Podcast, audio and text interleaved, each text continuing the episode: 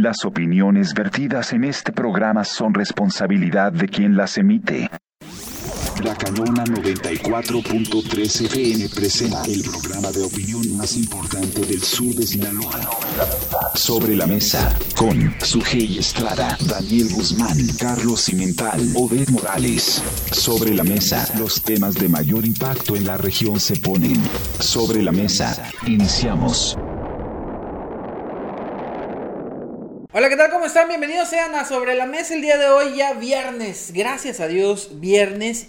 Y vamos a, estrenar, esta fue semana de estrenos, fíjense, porque nos estrenamos también aquí en La Cañón en el 94.3 de FM, pero hoy también vamos a estrenar eh, viernes, así que ahorita le vamos a platicar de qué trata, me da mucho gusto saludarle, mi nombre Daniel Guzmán, como todos los días con un tema sobre la mesa, y bueno, hoy son dos temas muy interesantes que a lo mejor no nos va a alcanzar la, la, la hora para platicarlos, pero bueno, vamos a tratar de de ser breves en ese sentido. Y saludo como todos los días a Carlos Eduardo Cimental. Bienvenido, Carlos.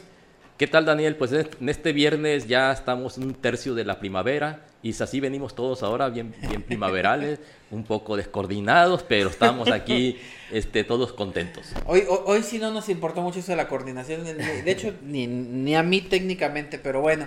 Y también me da mucho gusto saludar, como todos los días, a Sujei Estrada. Bienvenida, Sujei. Hola, gracias por acompañarnos. Aquí estamos de nueva cuenta con ustedes colaborando en esto que es sobre la mesa. Dos temas interesantes, Sujei, que vamos a plantear hoy, que es, por un lado, eh, la reforma electoral que propone el presidente, pero por otro lado, lo que se ha llamado la nueva escuela mexicana.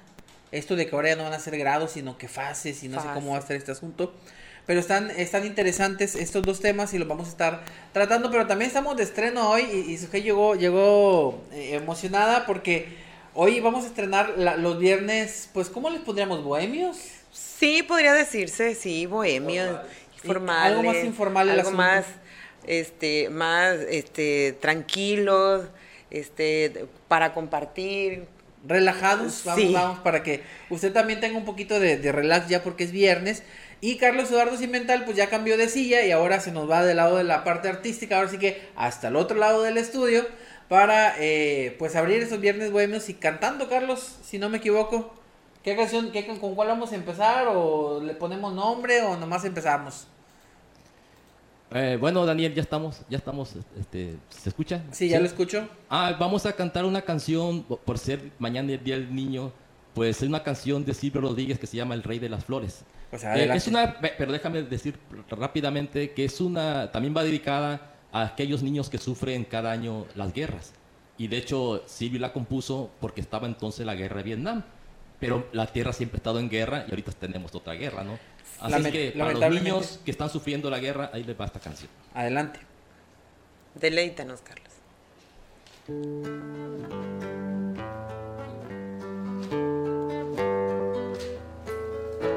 Al rey de las flores lo conocí por la tarde hace algún tiempo.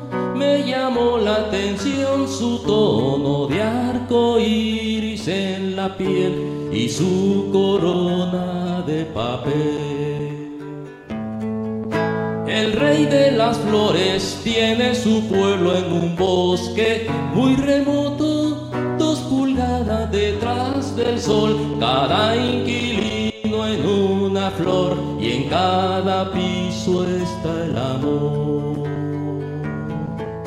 El rey de las flores tiene lagartos que cantan de salto en salto. Tiene batallones y abejas chiquitas, de arañas babosas y aves bonitas. El rey de las flores trabaja y trabaja, su pueblo también trabaja derrumba los bosques de hierbas tan altos, navega en los charcos del agua del campo. El rey de las flores tiene sus fábricas dentro de la tierra. Cada obrero hace una flor que en primavera crecerá, si no una mosca lo verá. Sobre los floridos campo del rey de las flores, veo a mi hijo y llamándole a una voz quedó partido en dos mitades por una bomba que cayó.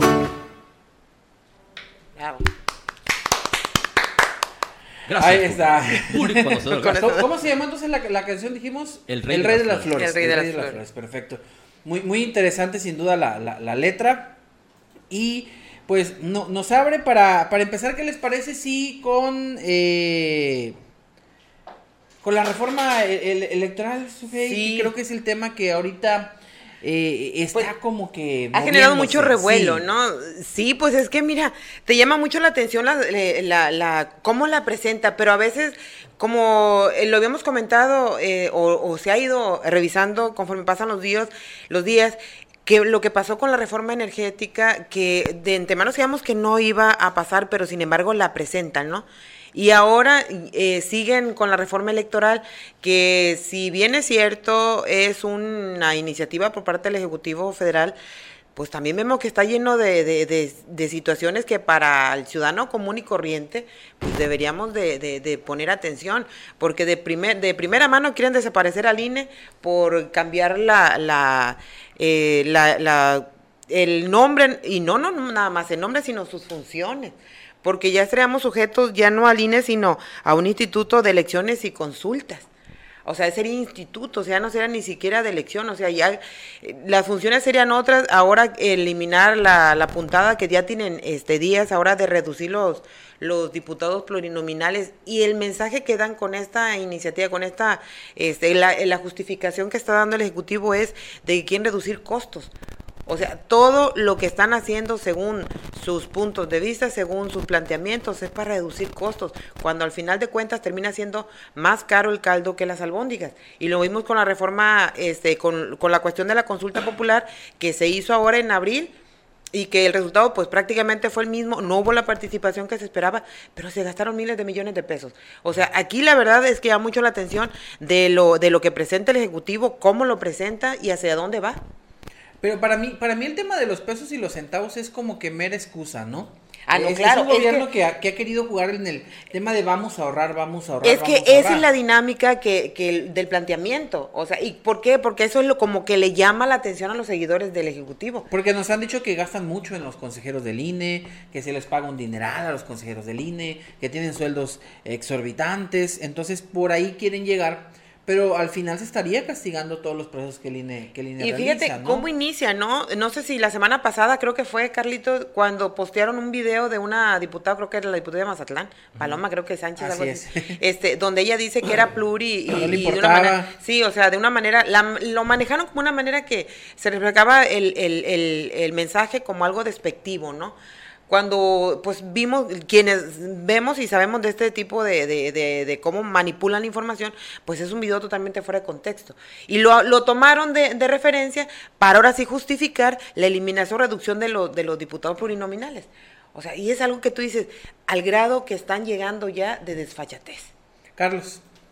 Mira, a, a, a mí al menos ese rollo de la austeridad republicana ya me tiene hasta el gorro.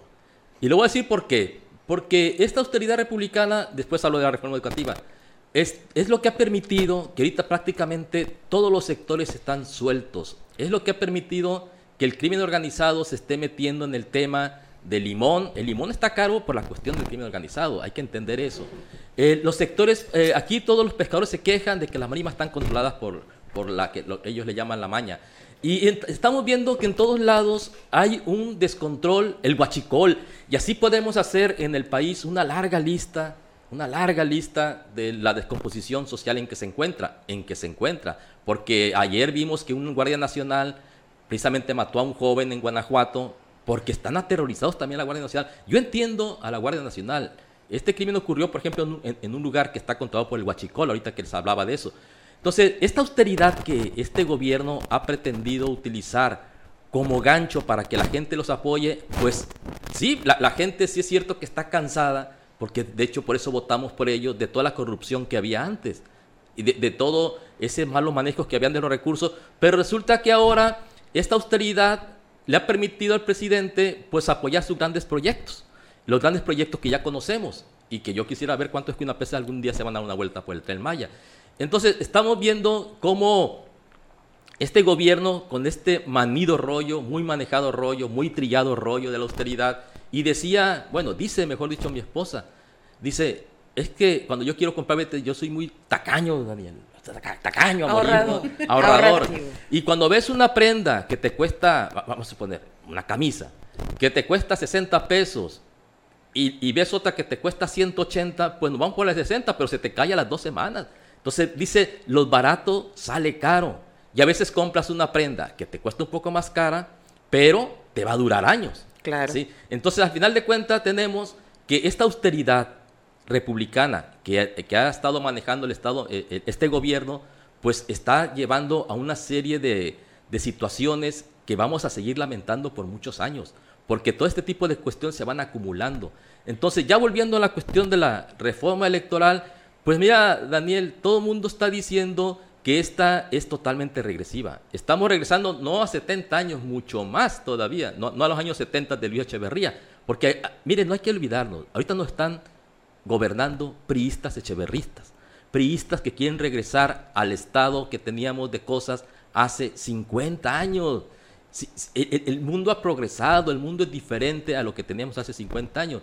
Y esta, la verdad, me parece una tontería total que ahora no vamos a elegir a nuestros representantes populares, que son los legisladores, directamente, que, sino que va a ser a través de fórmulas. Ya hemos hablado aquí del problema de las fórmulas, cuando hablamos de las fórmulas de regidores, y que deberían de elegirse individualmente. No, pues quieren ir, quieren que nos vayamos para atrás y que el elector elija a sus representantes de un grupo de, de, un grupo ya con ya eh, cómo se puede decir ya elegido por sus partidos. Porque al final de cuentas, yo siempre lo he dicho, en México no hay democracia. En cuanto que los partidos no son demócratas ni tienen procesos democráticos, ergo, no hay democracia en México. Eso lo, sostengo. Entonces, aquí estamos viendo una regresión, la verdad, bastante lamentable, pero yo estoy convencido y seguro de que no va a pasar. O sea, igual que la, reforma eléctrica, todo el mundo dijimos que ya había nacido muerta, esto está naciendo muerto. Es, es el, ese, bueno, se, ve obviamente que eh, no va a pasar, ya, ya lo vimos con la reforma eléctrica, yo creo que ya fue el antecedente de lo que va a pasar con esta eh, reforma electoral. Pero yo creo que aquí lo que busca el, presidente es tener otro argumento más para atacar a, Estar en, campaña permanente. exactamente, o sea, otro argumento más, decir, eh, seguir manteniendo el son traidores a la patria, él busca sus privilegios, el mantener ese discurso de odio que le ha funcionado y que en la última contienda donde él ganó lo llevó a ganar la presidencia de la República. Pues el presidente, eh, perdón Daniel, es, mal, es, mal jugador de dominó. Porque el, ¿qué va a hacer la oposición? Va a repetir la ficha. les, dio, les funcionó muy bien haberse negado a la reforma eléctrica, por más que lo señalen y lo vituperen, pero les ha funcionado. Entonces, otra vez el presidente les está poniendo el juego para que lo ganen. y, el, punto aquí es eh, que realmente vemos cómo quieren regresar a lo que tanto habían criticado. O sea, quiere regresar un instituto electoral eh, a, la época en la que pues él, él hablaba de, esas mañas, de, esos, de esas elecciones eh, amañadas, eh, controladas por el gobierno, donde ganaba el candidato del presidente. eso que según él no era democrático porque nunca le dio el triunfo, ese instituto electoral que hacía lo que el presidente decía y que no era bueno, y cuando se trataba de juzgarlo a él o de señalarlo a él cuando en su momento estuvo como jefe de gobierno o cuando buscó otras, otras elecciones, quiere regresar a él. ¿Por qué? Porque hoy siendo gobierno, porque él siendo el presidente, pues sí le conviene que lo obedezca el INE, le conviene que se haga lo que el presidente dice.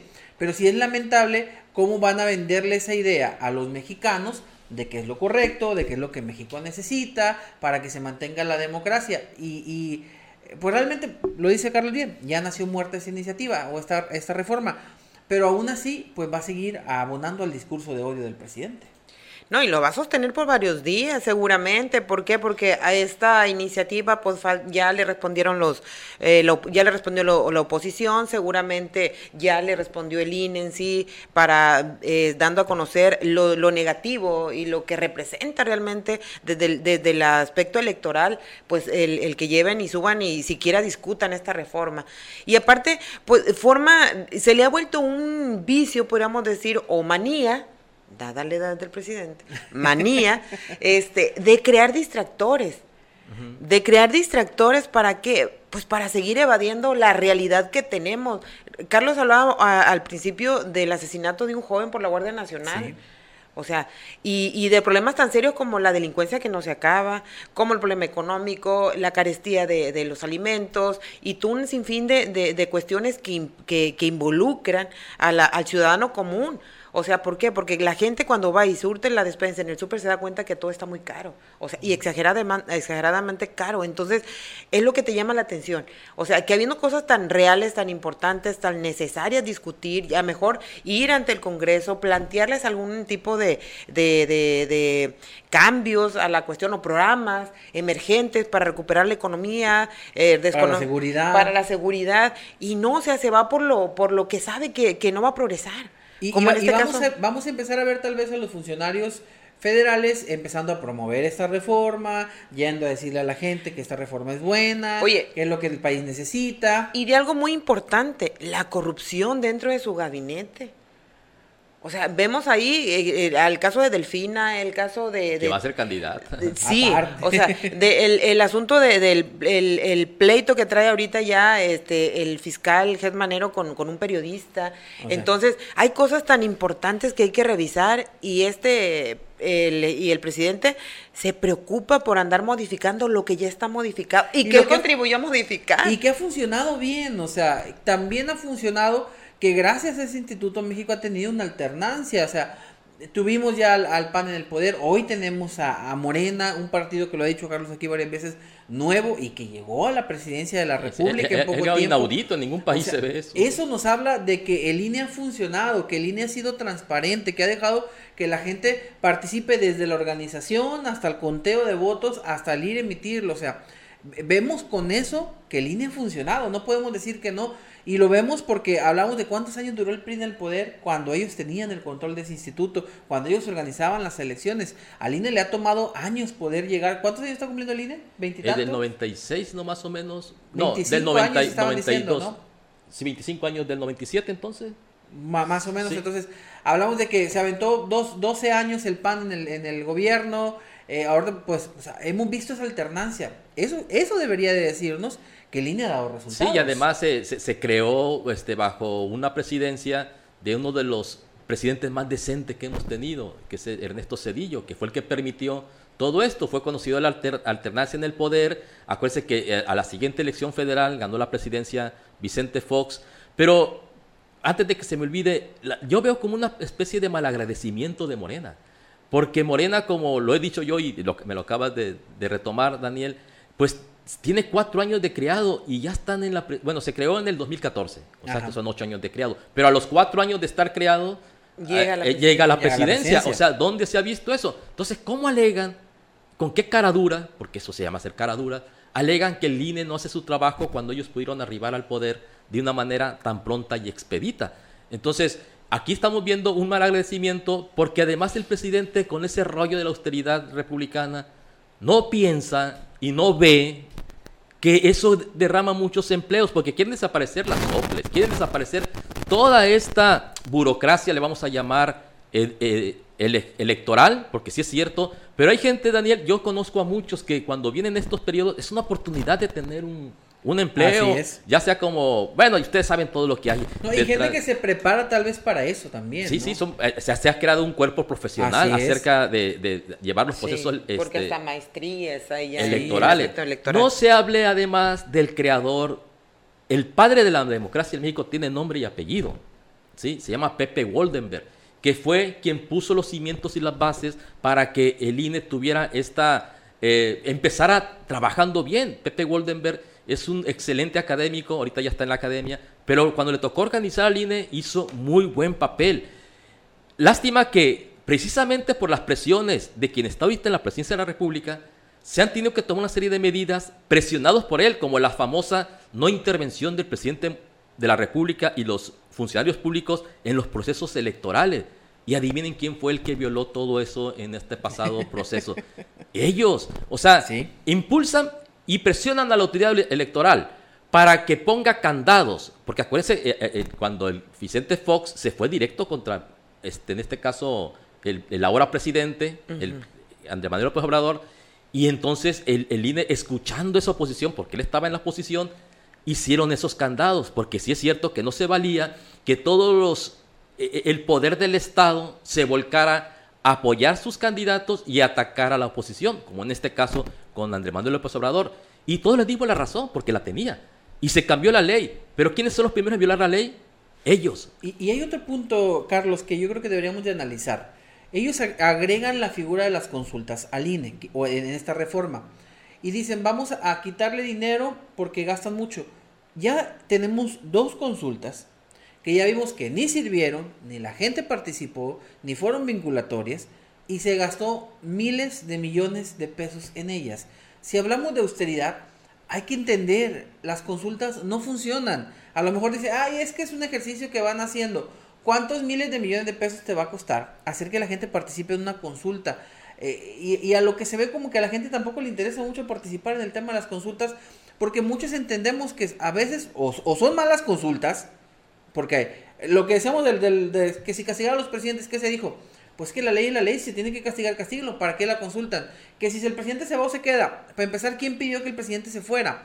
Entonces, han sido malas consultas tal vez, con cuestiones que a la gente no le interesan, pero yo, yo creo que eh, ya, por ejemplo, quiero mostrarte que el tema de las consultas, si va a seguir en el mismo, en el mismo pues voy a disentir, voy a disentir de ti, Daniel. En el mismo asunto, bueno, voy, para, voy a darle ya para que no, no, no. Eh, si van a seguir en el mismo asunto con consultas tontas que no tienen sentido, estamos desperdiciando dinero. Yo creo que aquí esperemos que si queda esta, esta, esta, figura, que bueno, ya, ya dijimos y dijo Carlos, no creo que avance pero si estas consultas fueran de una forma todavía más inteligente, pues a lo mejor aprovecharíamos. En vez de preguntarnos si queríamos que los presidentes se los metieran a la cárcel o no, que si el presidente se fuera se quedara, pues a lo mejor si queríamos más seguridad, temas de relevancia que no se usaron. Y si se van a seguir utilizando de esta forma, pues las consultas son un desperdicio de dinero, ¿no? Sí, mira, lo que pasa, ahí te voy, te voy a decir por qué difiero de ti, porque tú dices que las consultas no sirven. Las consultas, eh, al menos... Eh, si van en el mismo tono que estas que pasaron... Es que nació mal, es cuando tú tienes un, un, hijo que nace de... árbol que nace torcido... Sí, el Kamasu rama endereza, árbol que nace, lo puedes poner ahí, así. Ahí lo vamos a dejar. Ahí, lo vamos a dejar. De, hecho, las consultas sí son un buen ejercicio para la democracia participativa, se le llama. Y esto le permite a las naciones, o a la ciudadanía, mejor dicho, que cuando un presidente no te está funcionando, tú puedas hacer todo el proceso, porque no es algo, e, es un proceso que se tiene que dar. Pero aquí todo lo vimos porque no estamos ciegos, más que los que quieren seguir ciegos, pero todo fue movido desde el gobierno. O sea, ¿cuándo se había visto que un gobierno promueva que el pueblo lo saque? Pues no, obviamente no. Eh, lo que pasa es que, como lo hemos dicho aquí muchas veces, este gobierno lo que busca es la distracción total de la gente en los problemas que acaba de mencionar Sujei, para que estemos entretenidos en este encono que lo, ha alimentado mucho el gobierno, el, partido en el poder. Eso de tejer a la patria, la verdad es una estupidez en, mi opinión. Pero bueno, ellos quieren persistir en eso. Aquí lo que estamos viendo es cómo este gobierno sí pretende construir un Estado hay que decirlo, autoritario. Todas estas leyes que estamos viendo que se quieren implementar, nada más pretenden regresarnos al autoritarismo que teníamos en los tiempos de Echeverría, en los tiempos de López Portillo. Muchos de los que nos están viendo y oyendo no saben, ¿sí? No les tocó. Pero acuérdense que quien hizo el fraude patriótico en el 88 para que no llegara a la presidencia el ingeniero Cuauhtémoc Cárdenas fue el señor que ahora quería que se centralizara toda la cuestión energética en la Comisión Federal de Electricidad. Y tiene nombre y apellido, otra vez, Manuel, Manuel Bartlett Díaz. Entonces, yo no sé esta caradura que tienen estas, quienes están ahorita dirigiendo el país, que creen que, que porque están bajo esta investidura de la transformación del país, que no se ha dado, Daniel. Vamos para mal. Mira, ahorita que estamos analizando el tema de, de la inflación, si tú te fijas, hay dos productos en el mercado, y estoy hablando del mercado literal, el que usted va al mercado y lo compra, que son el limón y el aguacate. Una de las razones por las que estos productos, que son a veces imprescindibles y que hemos dejado, hemos tenido que prescindir algunas veces del aguacate, en, la cocina mexicana, sobre en la cocina mexicana, pues están esos precios por el control que tiene el crimen organizado ahí. Incluso hubo una protesta de la, de la, ¿cómo se llama la agencia que que maneja la cuestión agroalimentaria, de USTA, e, e, en USDA le amenazaron el crimen organizado a sus inspectores y tuvo que poner una protesta muy fuerte los gringos porque amenazaron de muerte a unos inspectores que tienen aquí para vigilar la zona aguacatera. E, el precio del aguacate y del limón no se crean que eh, sea porque no haya producción, no, es porque está controlado todo esto, porque extorsionan a los productores de aguacate y de limón en toda esta parte de Michoacán y que también en Jalisco ya se produce. Y entonces estamos viendo que e, e, estas políticas son totalmente equivocadas también. Sí, pues mira, es algo muy... Eh, te llama mucho la atención la manera en cómo la presentan, ¿no? Porque ellos dicen van a eliminar pluris. Cuando la intención real no es tanto que van a eliminar las pluris, simplemente que van a, van a reducir los, los, los diputados y senadores este, de elección este, que normalmente son los que hacen campaña y los que se las listas, porque va a haber unas listas este, que se van a, integrar, pues para que sean en base a esas listas, como normalmente se hacen ahora, pero ahora los van a obligar pues a recorrer las calles y a hacer campañas, ¿no? No entiendo muy bien el mecanismo, cómo lo van a hacer, si van a tener que tener algún, eh, reunir algún tipo de votos, o cómo si van a entrar en la dinámica que van a tener los, en ese caso los, los seleccionados, porque a fin de cuentas va a ser una selección de candidatos que va a mandar el mismo gobierno para que ellos hagan la campaña y sean los que vayan a ocupar la curul. Eso es lo que lo preocupante, o sea, que quieren el control absoluto. Yo lo veo, yo veo la situación de, desde mi punto de vista es de que quieren perpetuarse en el poder modificando este tipo de, leyes para que para que no tengan contrapeso de aquí al 24 porque vemos cómo están atacando las instituciones claves, porque se sienten perdidos. La reforma electoral, de, yo creo que vino a moverles todo, una, todo el, el, el, panorama ellos, que ellos tenían de, de benevolencia y de, y de perpetuidad y que ya iban a llegar al poder y se iban a mantener como el PRI, yo creo, como dice Carlos, que son puros de la época de Echeverría, pues seguramente pensaron que iban a tener las cosas muy cómodas como para seguir manteniéndose en el poder. Pero la reforma vino a decir, ¿sabes qué? Sí, fíjate que no. Las cosas no, no, son así, o sea, es que AMLO hasta el 92 era priista que decirlo, hasta el año 92 era priista y no le gustó que le ganó una elección interna Madrazo, es su primer enemigo. Y por ahí se fue. Y por ahí se fue ya eh, tomando pozos petroleros con la presión social, así fue haciendo mucho dinero porque y fue haciendo sus propios partidos para que no tuviera contrapeso en ningún lado y no tuviera que someterse. Bueno, eh, se subió al PRD y lo que se ha encargado de dinamitar al, se encargó de dinamitar al PRD. Ahorita el PRD no existe gracias a AMLO.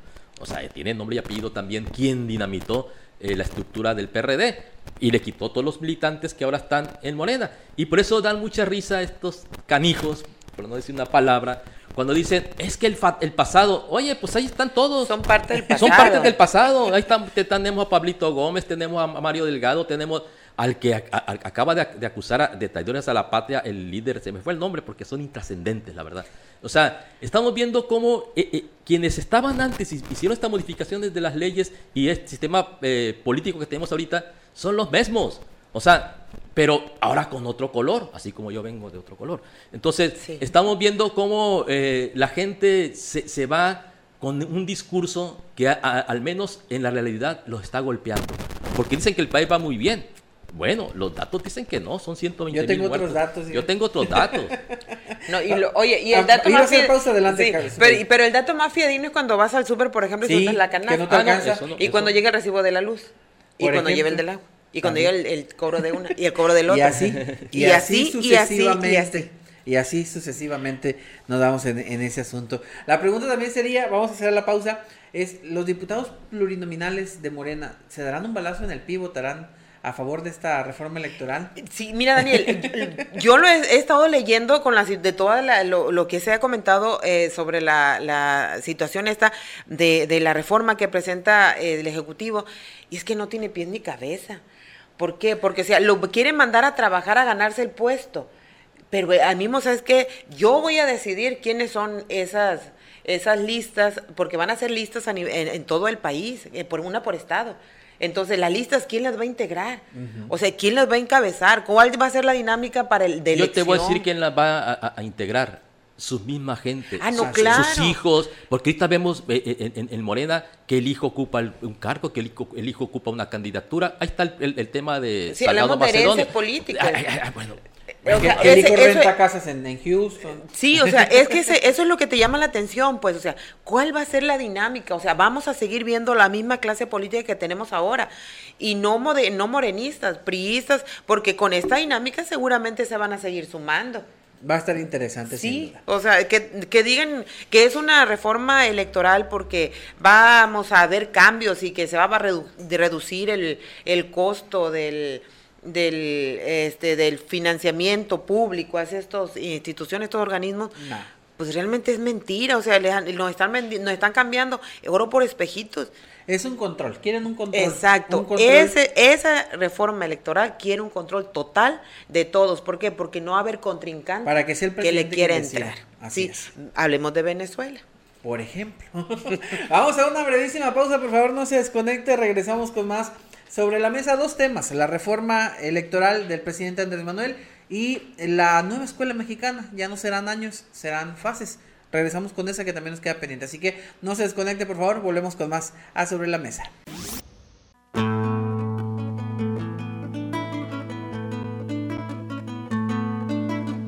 Siempre que se hace una historia, se habla de un viejo, de un niño, de sí. Pero mi historia es difícil, no voy a hablarles de un hombre común Haré la historia de un ser de otro mundo, de un animal de galaxia. Es una historia que tiene que ver con el curso de la Vía Láctea. Es una historia enterrada, es un ser de la nada.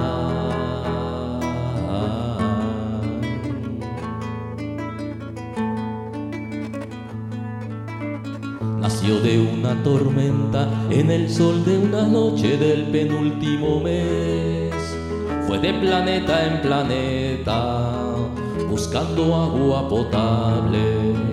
Quizá buscando la vida, buscando la muerte, eso nunca se sabe.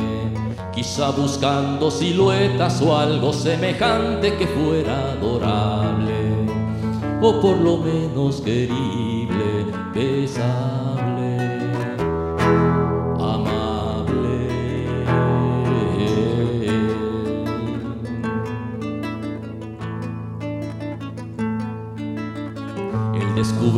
Las minas del rey Salomón se hallaban en el cielo y no en el África ardiente, como pensaba la gente. Pero las piedras son frías y le interesaban calor y alegría. Las joyas no tenían alma, solo eran espejos, colores brillantes. Y al fin bajó hacia la guerra, perdón se decida la tierra.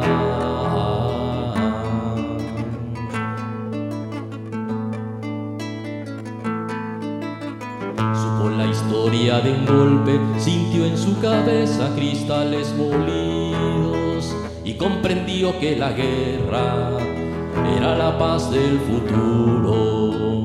Lo más terrible se aprende enseguida y lo hermoso nos cuesta la vida. La última vez lo vi irse entre el humo y metralla contento y desnudo. Iba matando canallas con su cañón de futuro. Iba matando canallas con su cañón de futuro.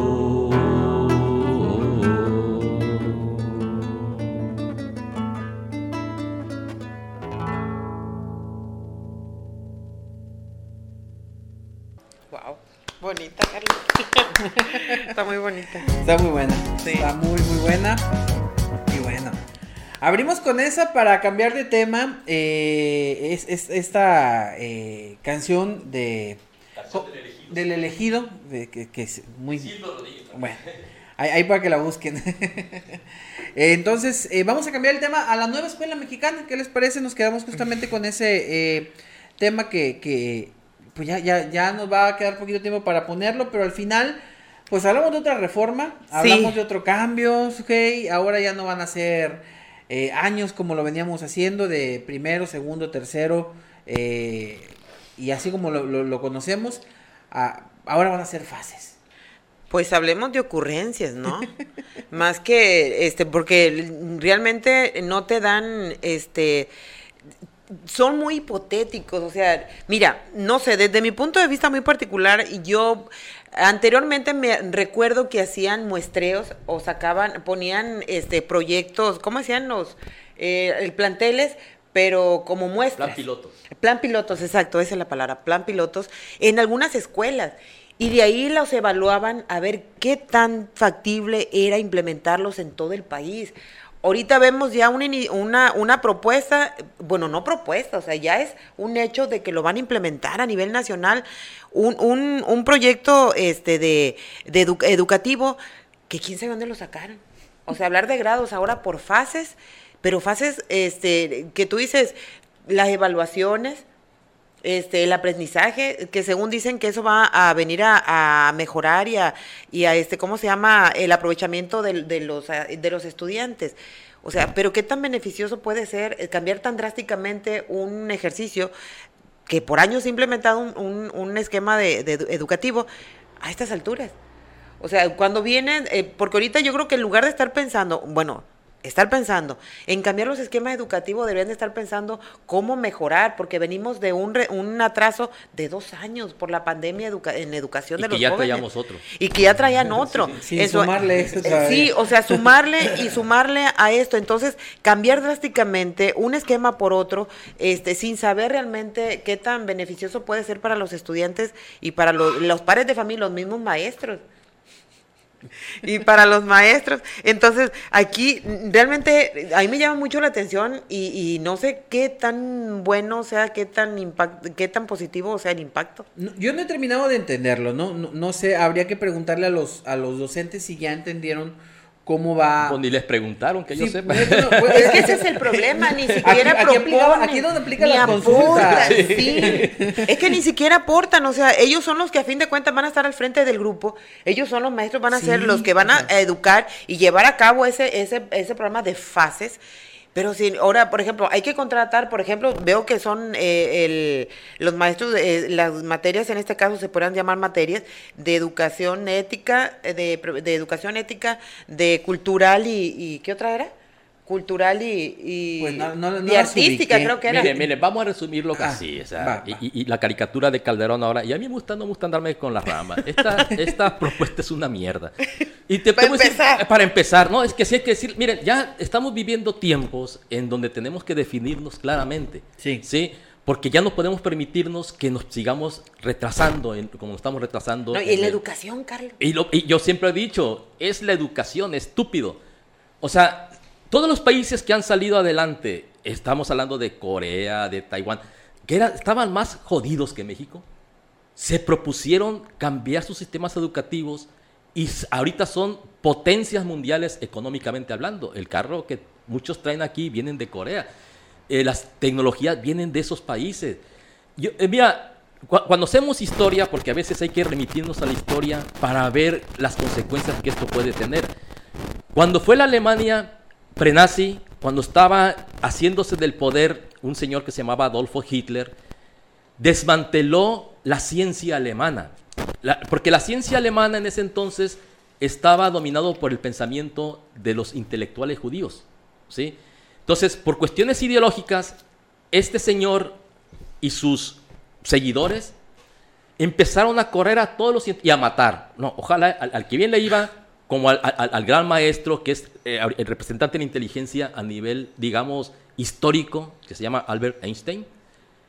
Él, se, gracias a, las circunstancias, porque a veces, bueno, o Dios, podemos decir que él pone las circunstancias, Dios, él pudo abandonar su país, digo, y se fue a los Estados Unidos. Y así hubo una diáspora científica que se fueron de Alemania a Estados Unidos. Cuando se viene la Segunda Guerra Mundial, también impulsada por este señor Hitler, Hubo una carrera para ver quién descubría los secretos del átomo. ¿Y saben por qué perdió Alemania? ¿Por qué fue los Estados Unidos quienes pudieron construir la bomba atómica? Fue porque ellos se quedaron sin ese equipo humano. Entonces, por cuestiones del pensamiento, porque ellos decían que iba, había que ser la ciencia aria. O sea, nada más el pensamiento ario, la raza superior y todo esto, patrañas, ¿no? Entonces, Pero los científicos que tuvieron que emigrar hacia las, hacia las universidades gringas, acuérdense que Einstein fue mucho tiempo catedrático de la Universidad de Princeton, allá en Estados Unidos. Entonces, ellos, los que se fueron para allá, Szilard y otros científicos, Fermi, son muchos científicos que eh, los padres de... Bueno, Einstein no le podemos echar la culpa de lo de la bomba porque él nomás dio los conocimientos teóricos, ¿no? inclusive él se oponía que se hiciera la bomba, pero por presiones de otros tuvo que pedirle al presidente que se encauzara este conocimiento. Y bueno, aquí lo que estamos viviendo es lo mismo. Por cuestiones ideológicas se pretende que a los niños se les aleccione en otro tipo de situaciones, en más cuestión de ideología. Yo no estoy en, en contra de que tengamos ciertas ideologías, pero no que te impongan una sola ideología. Ese es el problema. O sea, cuando tú quieres establecer el pensamiento único, es cuando se acaba la creatividad se acaba lo que es la verdadera investigación. O sea, la ciencia, ya, ya lo dijeron ellos, no quieren la ciencia neoliberal. A ver, señores, la ciencia es la ciencia. La ciencia no admite que tú digas una definición. La ciencia la puede utilizar tanto un neoliberal como un populista, ¿sí? si ponemos los extremos. Entonces, lo que se dedican los científicos es a crear conocimiento. Y la educación lo que se dedica es a que ese conocimiento lo tengan los jóvenes, nuestros jóvenes que van a ser el futuro de México, para que puedan transformar al país y mejorar las condiciones, eh, sobre todo las, las, condiciones de vida de los mexicanos. Y aquí lo que estamos viendo es que en aras de una ideología que yo repito y lo he dicho muchas veces, la ideología de Morena a mí no me sabe ni al pescado ni a la carne. Yo quisiera que me definieran de qué se trata. El, asunto yo aquí lo, lo, lo, que veo, obviamente sí, el, el análisis de Carlos está está más completo en todos los sentidos. Y, y, y en, en, el punto también es que vamos a, tratar de entender algo que ni siquiera ellos entienden. Yo creo que no tienen muy claro. Bueno, sí deben de tener claro lo que quieren. Porque ahorita lo, lo dice Carlos, los, los, grandes países, las grandes potencias apostaron a la educación. Aquí están apostando a la educación para atrás. Porque al parecer al gobierno no le conviene gente ni educada. Ni que lo evalúen. Ni que lo, que no quieren es que lo evalúen. No quieren quien los critique, no quieren quien los cuestionen. Y van a empezar. Y quiero pensar yo y, siento que este nuevo modelo lo que va a buscar es adoctrinar a los jóvenes, a los niños, a pensar en, la ideología que tiene esta cuarta transformación. Que hay que agradecerle al presidente, que no hay que tener más de un par de zapatos, que con que terminemos la preparatoria está muy bien, que, ya no lleguemos a más. Entonces, eh, eh, preocupa que sea esta la intención, porque si en algo, se, eh, algo ha luchado México y, quienes de una u otra forma han, buscado meterse a la, a la, parte educativa sobre todo, es por, por crear jóvenes eh, no solamente académicamente preparados, sino con aspiraciones de seguir en una formación universitaria. Quieren eliminar el pensamiento crítico. Sí, es así, ese, es el resumen. se resume. Quieren eliminar el, pensamiento crítico porque no les conviene la crítica. Nos quedan todos marchando en una sola línea así es, y pensando todos que gracias a papá gobierno y papá gobierno debe de ser fulano, porque el otro papá gobierno que teníamos era muy malo, el que tenemos ahorita es el bueno y tenemos que pensar todos en esa misma línea. Y ahora, no obstante, con todo el, despliegue que se ha hecho para querernos vender esa, esa lucha entre los buenos y los malos, los fifí y los, y los no fifí, entre ricos y pobres. Eh, también ahora lo quieren llevar a las No, y además, Daniel, perdón, No, no te preocupes. Además, hay que ver quiénes hicieron esto. La señora Delfina Murillo, Delfina, sí, bueno, que se, se, pide a la señora Delfina, es una persona que se descubrieron delitos electorales, es una criminal electoral. Ahorita le están hurgando en sus cuentas porque ustedes saben que se cancelaron eso que llamaban las escuelas de tiempo completo. Pero resulta, fíjense, es que hay que echarle poquito cacumen, señores poquitas cabeza. Y, no leer tantas páginas que, que, que, promueve Morena, ¿no? Por favor. Eh, sí, bueno, también. todo el mundo tiene derecho a leer, tenemos derecho a leer sí, a pero no nomás eso, hay que buscar otro tipo pero, de bueno, vamos a definir al personaje, ¿no? Al quien ahorita está al frente de la Secretaría de Educación Pública. No por mucho tiempo, ¿no? No, porque se va, pero es que ponte a pensar, Daniel, ya lo que iba, ya me ganaste. La señora va a un proceso electoral en Estado de México y para un proceso electoral se requieren centavos, ¿sí? Entonces, si a mí me, me, preguntan, oye, ¿dónde está lo de la escuela eh, de tiempo completo? Pues se la campaña del Estado de México, porque el Estado de México es el segundo entidad que tiene más votantes en el país. Entonces, van a meterle todos los kilos al asador para ganar el Estado de México. ¿Con qué dinero? pues con lo que se han ahorrado de la escuela de tiempo, de tiempo completo. O sea, la verdad, pero como ahorita tenemos una población, yo lo tengo que decir y tristemente, ¿no? que está enajenada. O sea, está enajenada porque todo lo que hace este gobierno lo ven como si fuera para mejorarles a ellos, sus condiciones, cuando, como los dijiste tú, Sujei, no están bien las condiciones. La carestía de la vida está cada vez más difícil. Entonces, pero sin embargo, siguen apoyando ciegamente, sin cuestionar este tipo de cosas. La señora Delfina es una delincuente electoral que no me explico por qué va a poder competir otra vez a la selección del Estado de México. No, y deja todas las condiciones en, las que se está dando, como hablamos, o sea, de algo tan importante. O sea, que yo sigo, sigo preguntándome lo mismo, o sea, ¿qué va a cambiar? O sea, ¿qué va a cambiar? Porque en, la cuestión de la cuestión teórica está muy bien, qué padre. Pero, o sea, tenemos una deficiencia en, en la infraestructura educativa, tenemos tantas necesidades. Ahorita hay reclamos por parte de los maestros, hay reclamos por parte del ciudadano por la cuestión de, todo el rezago que ha venido generando año con año o mes tras mes la situación de la pandemia, de la falta de, programas en las escuelas, de la falta de, equipos, por ejemplo, para motivar. Se están cayendo las escuelas. Se están es que se están cayendo, o sea, y, vemos pensando en reformar otra cosa. Sí, y ya viene, no sé, hablemos de distractores. Pues sí. Hablemos de distractores porque mientras eh, los maestros empiezan a adaptarse a esta, van a estar entretenidos. ¿Y que no se terminan de adaptar al último cambio que hubo? No, claro que no. Entonces, todavía no terminan. Y luego deja, eh, eh, deja el, el hecho de, de, adaptarse a la, a la cuestión técnica de aplicar el, conocimiento. También los atiborran de, de, documentos, porque seguramente viene acompañado de un montón de trámites. O sea, y de ahí, y aparte la preparación de, los muchachos. O sea, tú dices, ¿cuál va a ser el costo-beneficio de cambiar el, la educación de grados a fases? Porque ya la teníamos. O sea, ahora lo reducen a, son es una de, de cero a tres años, creo que educación inicial, que ya estaba. Es la primera fase. Es la primera fase. La segunda fase, que es de, o sea, van a aprender lo mismo el de primero y el de segundo año ahorita, de siete, de seis, siete años, o, o cómo va a ser la dinámica. Es, lo, es lo que te llama mucho la atención, o sea, hablemos de ocurrencias de que, o sea, ni siquiera han socializado bien el, el, la, la, reforma, bueno, más bien la, el cambio que hicieron en la cuestión educativa, ni siquiera yo creo que los maestros entienden de qué se trata y ya la van a implementar. Eh, aquí el, el punto es ese, bueno, si es un distractor como le dices, okay, yo creo que en vez de pensar cómo cambiar y reformar a lo mejor esas partes de cómo se está educando, que para mí se está haciendo un buen trabajo, yo creo que tenemos muy buenos maestros, salvo algunas muy malas excepciones de maestros que llegaron por ese poder del sindicato, por estar pegados, ser hijos, parientes. Pero hay muy buenos maestros en las escuelas de México. Carecen de una cosa, carecen de herramientas, carecen de instalaciones, carecen de material, carecen tal vez de, actualizaciones, algunos no se actualizan y hay unos que ahorita, sobre todo las nuevas generaciones de maestros, que vienen ya más metidos en este rol de la tecnología, de, de, leer, de buscar en internet, son creo yo maestros que traen dinámicas todavía más interesantes. Entonces, ¿por qué mejor no pensar? Vimos que en Villa Unión cayó el techo de una escuela. Vimos que acá en la concha no hay baños y están por caerse los techos de las escuelas. En Rosario hay escuelas que están en las mismas condiciones.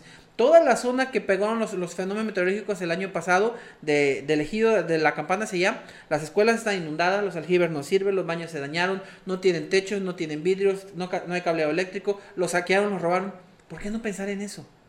¿Por qué no pensar en mejorar la infraestructura para que los maestros sigan enseñando y para que los alumnos tomen las clases de manera digna, porque no tenemos escuelas dignas. Ahora vamos a tener escuelas en fases, pero no tenemos escuelas ni para que se tomen esas fases. Claro, exacto. Al final de cuentas vamos a volver a tomar clases debajo de los árboles o en palapitas donde haya chance. Es que mira, Daniel, yo lo he dicho ah, también en, diferentes programas. Este, cuando eh, estábamos en los movimientos estudiantiles, bueno, a mí me tocó de manera tardía en, en los 70, siempre decíamos que la imaginación al poder para que la izquierda tomara el poder. Y por ejemplo, eh, eh, y quiero remitirme al, ejemplo más cercano que tenemos, que es el de Cuba. Eh, las canciones que yo acabo de, cantar son producto de una revolución cultural en Cuba. Cuando llegaron los guerrilleros a Cuba, invirtieron lo primero en educación, en alfabetizar al pueblo, porque el pueblo estaba, no, allá estaban bien jodidos, para que vean. Pero sin embargo, hicieron un programa novedosísimo que fue a nivel mundial. Y de eso son productos estos cantantes que también fueron de exportación, como Pablo Milanés, como Silvio Rodríguez. Pero sí hubo un apoyo y se volcaron, sobre todo los jóvenes, a educar a, los, a la gente analfabeta. Pero aquí no vemos que este gobierno empezó, en primer lugar, dando tropiezos eliminando una reforma que mal que bien estaba funcionando, porque ya no era... A este gobierno no le gusta la meritocracia, o sea, no le gusta, eh, y lo, han repetido, no está uno echando mentiras, porque luego de repente siento que me suman los oídos, pero ellos mismos dicen que queremos 90% de lealtad, que creo que ya es 95%, y 5% de, de conocimiento, de, de aptitudes.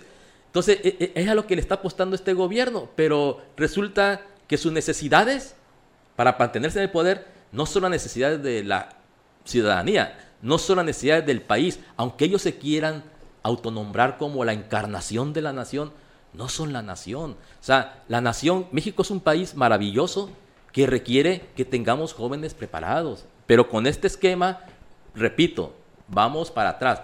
No sé si se vaya, no, sé Daniel, si eso te va a someter a, al, Congreso o es, una imposición, porque es otra cosa, ¿eh? Pues lo que se, lo que se ha manejado no, no, no, es ya la propuesta que ya, ya se, va a hacer, se va, a hacer.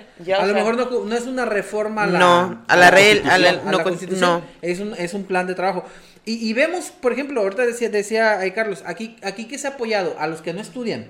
Aquí no es decir, vamos a apoyar a los jóvenes que ni estudian ni trabajan para que tengan trabajo y para que estudien. No, les vamos a dar una beca para que se vayan y se capaciten y se vayan a chambear. En lo que caiga, pero que se vayan a chambear, que no, que no estudien, no hay problema, que no se incorporen al trabajo formal, no hay bronca, y nomás que agarren una chambita. Y hoy justamente Silver Mesa publica en su, en su cuenta de Facebook que en el Universal se hizo un trabajo justamente sobre un programa que habla de esto, que es el Jóvenes Construyendo el Futuro, como la misma gente de las delegaciones del bienestar, como funcionarios estatales y de otras dependencias han creado empresas para contratar a un montón de jóvenes de parapeto. Donde, les van pidiendo desde 300 el más el más cortito hasta 1700 2000 pesos eh, a cambio de que de, incorporar la, corrupción rampante. O sea, vemos cómo este tipo de programas pues tampoco están funcionando. Claro. ¿Y, y por qué mejor no apostarle todo ese dinero que se está yendo en apoyar a los ninis, que se les llama, y que los, a muchos los, los, los han satanizado por ser ninis, en mejor darles becas para que empiecen a, a, estudiar o, darles apoyos económicos para que entren a la, a la parte del empleo formal o que generen empleos no, no, no de esta forma. Y vemos cómo se utilizan los programas también en ese sentido. Entonces, creo yo que, estamos teniendo un rumbo muy desorientado, muy perdido y, con caminos que la verdad no se antojan mucho, pero vamos a ver qué sucede. Voy a hacer la pausa porque ya estamos sobre el tiempo para regresar a concluir. ¿Qué les parece, compañeros? Perfecto. Nos manda un mensaje Manuel Maldonado, Carlos. Ah, saludos a Manuel. Le dice que el PRD sí existe. Lo, es un audio que nos manda, no sé si lo quiera que lo escuchemos. Dice que no se le olvide, el PRD sí existe. Está, defendiendo a su PRD, Manuel, nuestro amigo Mano Negra. ¿Lo, escuchamos o nos vamos a la pausa? Ustedes dicen. ¿Lo quieren pues, escuchar? A ver, ¿Sí? Bueno, era figurativo que lo destruyó. Ah, él dice que no existe. Corrigiendo, el PRD sí existe.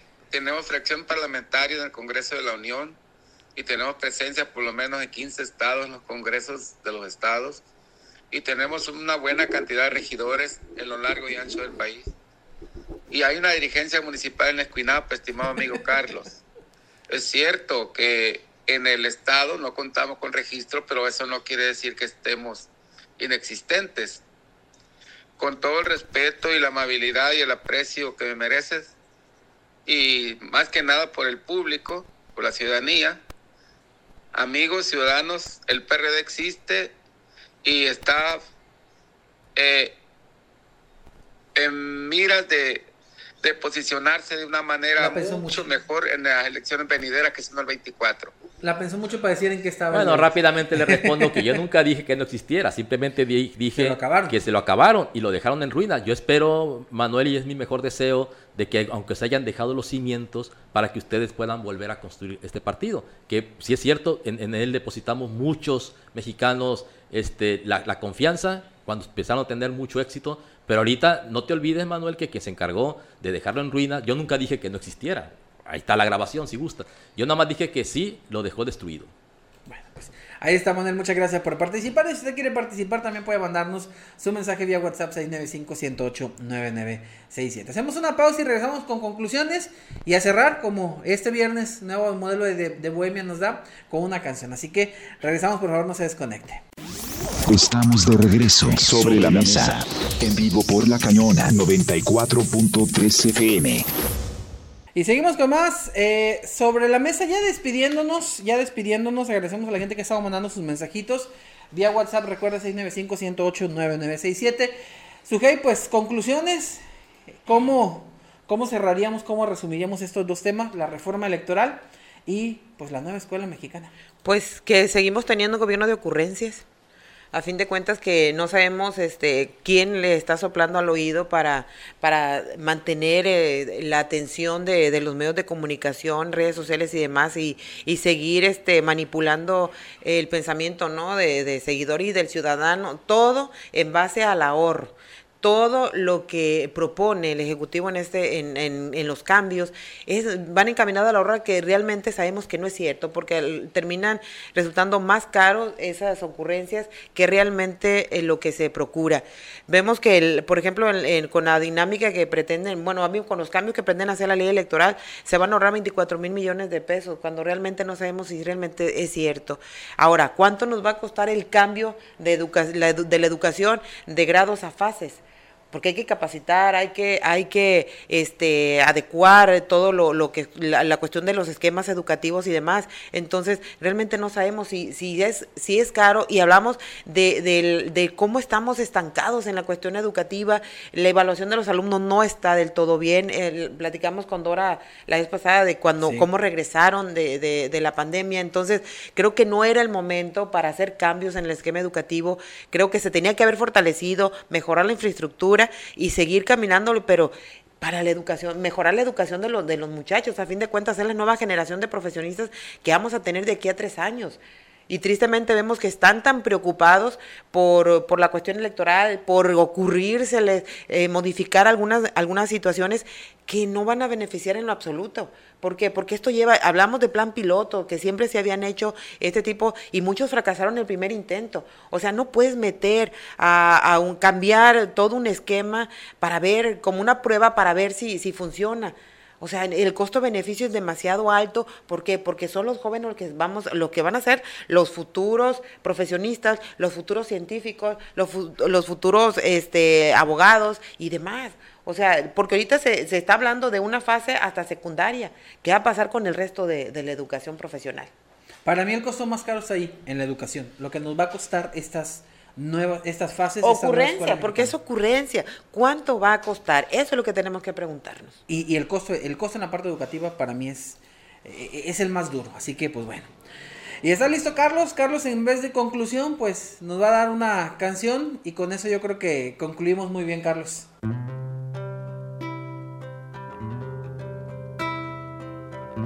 Jugando ayer desnudo por la arena mi niñez poco a poco vi pasar, se me escapó sin darme cuenta apenas, soñando con volar.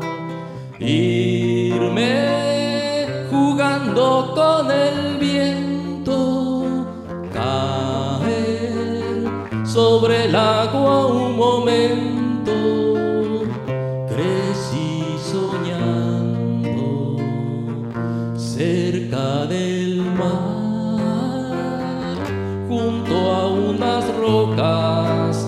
que no saben volar, que no saben volar, como mis gaviotas y me fui lejos de aquí aquel día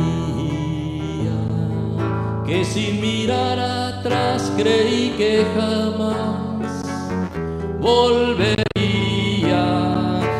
Encontré un una tristeza.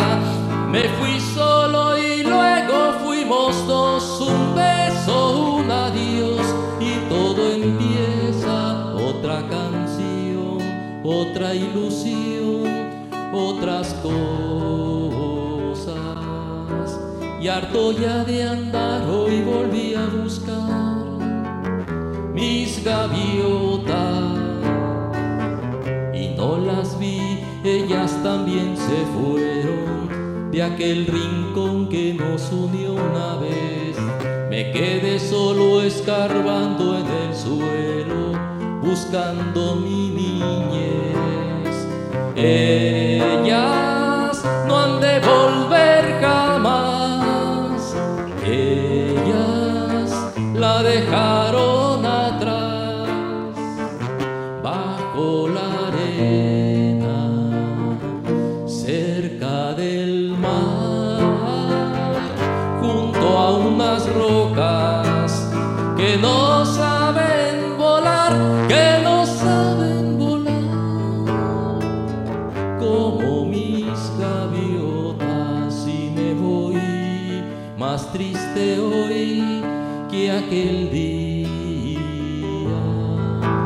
sin mirar atrás creí que jamás volvería.